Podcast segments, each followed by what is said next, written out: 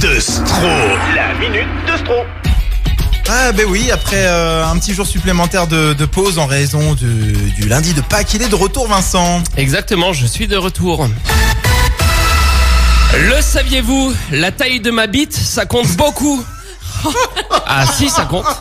Est-ce que vous connaissez le dicton euh, C'est pas la taille qui compte, c'est ce qu'on en fait qui est important. Ouais, bah vous oui. connaissez ce dicton? Eh ben ce dicton, c'est de la grosse merde.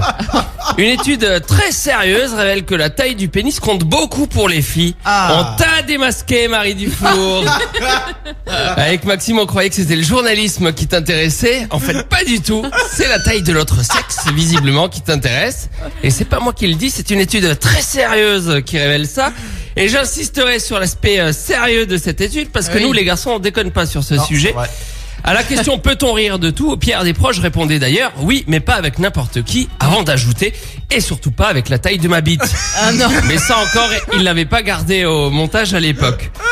Donc ce matin, c'est une chronique tout à fait euh, sérieuse que je vous présente. Oui.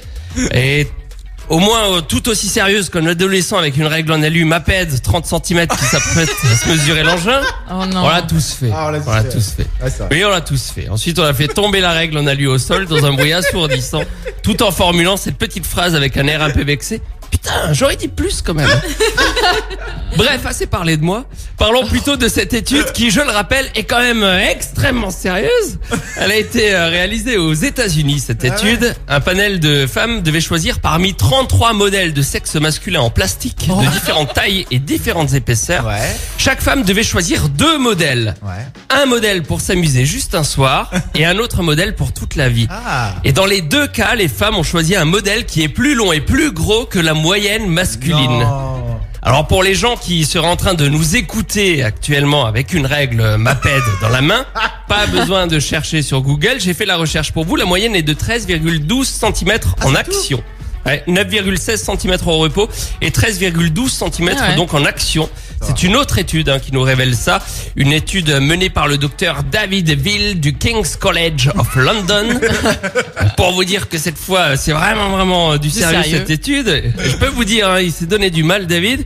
Pour mener à bien son étude, il a, écoutez-moi bien, il a mesuré 15 000 pénis. Oh là là. Mais Ah. non. Alors je sais pas si vous êtes en train de l'imaginer avec sa règle MAPED Ah oui. lui aussi. À fond.